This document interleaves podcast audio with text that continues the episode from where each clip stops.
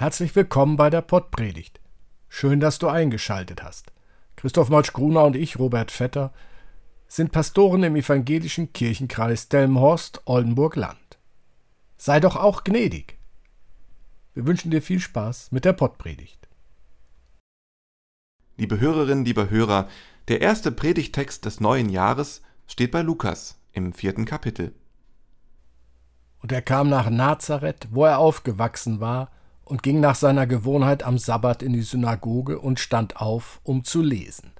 Da wurde ihm das Buch des Propheten Jesaja gereicht. Und als er das Buch auftat, fand er die Stelle, wo geschrieben steht: Der Geist des Herrn ist auf mir, weil er mich gesalbt hat und gesandt, zu verkündigen das Evangelium den Armen, zu predigen den Gefangenen, dass sie frei sein sollen, und den Blinden, dass sie sehen sollen, und die Zerschlagenen zu entlassen in die Freiheit und zu verkündigen das Gnadenjahr des Herrn. Und als er das Buch zutat, gab er es dem Diener und setzte sich. Und aller Augen in der Synagoge sahen auf ihn. Und er fing an, zu ihnen zu reden. Heute ist dieses Wort der Schrift erfüllt vor euren Ohren. Liebe Hörerinnen, liebe Hörer, gut, dass dieser Text nicht an Weihnachten gepredigt wird. Sie erinnern sich? Es ist das Fest, an dem sich jedes Jahr schon zu Beginn der Adventszeit die folgende Ansage machen lässt. Achtung, wichtige Mitteilung. Auf diesem Weg teilen wir Ihnen mit, dass wir ab heute eine verdiente Pause einlegen und Ihnen ab dem 7. Januar wieder zur Verfügung stehen. Wir wünschen ein frohes Fest und einen guten Rutsch. Mit freundlichen Grüßen der Salat, das Vollkornbrot, das Gemüse, die Gurke, der Sellerie, der Kohl und der Joghurt. Äh, PS. Während unserer Abwesenheit kümmern sich mit gleicher Aufmerksamkeit die Festtagsgänse und Karpfen, das Weißbrot, die Butter, die Soßen, die Lammkeulen, die Spekulatius, die Marzipankartoffeln, die Lebkuchen und natürlich das ein oder andere Fläschchen Wein, Bier, Sekt oder Schnaps um ihr Wohlergehen. Herzlichen Dank für Ihr Verständnis. Hiermit beginnt die Aktion Zum Teufel mit der Figur. Eine schöne Advents- und Weihnachtszeit. Was hat die Aktion Zum Teufel mit der Figur mit diesem Satz zu tun? Der Geist des Herrn ist auf mir, weil er mich gesalbt hat und gesandt, zu verkündigen das Evangelium den Armen, zu predigen den Gefangenen, dass sie frei sein sollen, und den Blinden, dass sie sehen sollen, und die Zerschlagenen zu entlassen in die Freiheit und zu verkündigen das Gnadenjahr des Herrn. Nun, klar und deutlich wird gesagt, zu wem Jesus an erster Stelle gesandt wird, den Armen. Sich vorzustellen, dass wir mit unseren Wohlstandsbäuchen gemeint sind, fällt erst einmal schwer. Wie Gefangene stehen wir auch nicht da. Blind sind wir, wenn, dann im übertragenen Sinn, und zerschlagen fühlen wir uns doch eher aufgrund der Genüsse, die es gab. Tja, dieser Text macht doch gleich wieder ein schlechtes Gewissen. Ist ja auch wieder typisch für Kirchens, oder? Bloß kein Spaß. Liebe Hörerinnen und liebe Hörer, eine solche Betrachtung der Verse bei Lukas greift natürlich zu kurz, auch wenn sie nicht völlig falsch ist. Doch der Schreiber des Evangeliums, Lukas, hat hier etwas Weitergehendes im Blick. Er lässt Jesus in Nazareth in seinem Evangelium erstmals öffentlichkeitswirksam auftreten. Er verbindet mit dem Zitat aus dem Alten Testament die klare Ansage, der, der diese Worte hier in der Synagoge vorliest, das ist der Gesalbte, der mit Geist begabte, der Messias, der Retter, der Heilsbringer. Lukas fasst hier knapp zusammen, was noch passieren, was noch gesagt werden wird. Jesus spricht in der Bergpredigt, Selig seid ihr Armen, denn das Reich Gottes ist euer. Jesus wird Blinde heilen, indem er zu ihnen sagt, Sei sehend, dein Glaube hat dir geholfen. Jesus befreit die von Dämonen Gefangenen als die Besessenen. Er sagt, Wenn ich aber durch Gottes Finger die bösen Geister austreibe, so ist ja das Reich Gottes zu euch gekommen. Geradezu als Zusammenfassung wird dann Bezug genommen auf das Gnadenjahr, wie es im dritten Buch Mose beschrieben ist. Und ihr sollt das fünfzigste Jahr heiligen und sollt eine Freilassung ausrufen im Lande für alle, die darin wohnen. Es soll ein Erlassjahr für euch sein.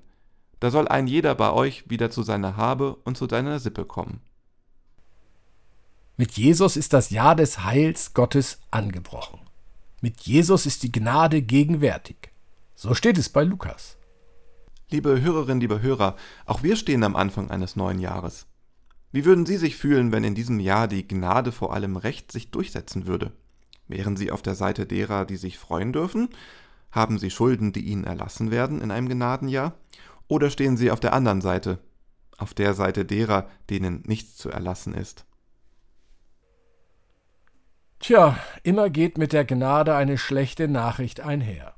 Wer sein Leben bisher tadellos geführt hat, wer vorbildlich, ohne Anstoß zu erregen, gelebt hat, wer immer schon seinen Nächsten und seine Nächste geliebt hat wie sich selbst, wer keine Schulden gemacht hat, der oder die wird von der Gnade nichts haben, denn er oder sie braucht sie nicht. Ihm und ihr ist ja nichts zu vergeben. Doch ich darf Sie beruhigen, liebe Gemeinde. Wir alle, Sie und ich, werden in den Genuss der Gnade kommen können, denn außer der frisch gewaschenen Weste aus unseren Waschmaschinen dürfte nicht viel Fleckenloses an uns sein. Jesus bringt die Gnade, die Rettung, das Heil. Nicht erst im Rhythmus von 50 Jahren, nein, für alle mit seinem Kommen. Können wir das nachvollziehen? Betrachten wir es doch mal von der Seite des schnöden Mammons, blicken wir also auf das Geld. Stellen wir uns kurz vor, dem Land Bremen würden 2023 alle Schulden erlassen. Es wäre eine Befreiung für die Stadt. Der Würgegriff der Zinsen würde gesprengt. Die Politik könnte wieder gestalten, statt nur noch den Mangel zu verwalten. So wirkt Gnade. Im privaten Bereich gibt es seit 1999 die Möglichkeit, sich innerhalb von sechs Jahren durch ein Verbraucherinsolvenzverfahren von allen Schulden freizumachen. Nun gut, es befreit nicht sofort, doch nach sechs Jahren bekommen Menschen nun wieder die Gelegenheit, ohne den Würgegriff der Zinsen und Schulden zu leben. Auch das ist eine Form der Gnade. Und eines können Sie gleich vergessen, Gerechtigkeit nach menschlichen Maßstäben, dies nicht gemeint. Gnade vor Recht heißt die bekannte Redewendung aus dem Mittelalter. Ja, Gnade ist nur dann möglich, wenn Menschen bereit sind, auf ihr Recht zu verzichten, auch auf ihr gutes Recht. Nur durch solchen Verzicht wird es möglich sein, das Heil, die Rettung voranzubringen.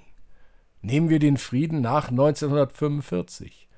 Nur weil die Westmächte, aus welchen Gründen auch immer, Westdeutschland nicht nach gerechten Maßstäben, sondern auch mit Gnade behandelt haben, sind wir heute da, wo wir stehen. Jesu Botschaft an die Menschen ist klar. Er bringt jedem und jeder die Gnade Gottes, das Heil Gottes. Sein Ruf an uns nicht nur am Anfang eines neuen Jahres, seid doch auch gnädig. Amen. Geht in die neue Zeit und geht mit seinem Segen. Gott gieße seinen Segen aus über dir. Er erfülle dich aus der Tiefe und mache dich selig. Er schenke dir Glück, das bis an die Wolken reicht. Amen.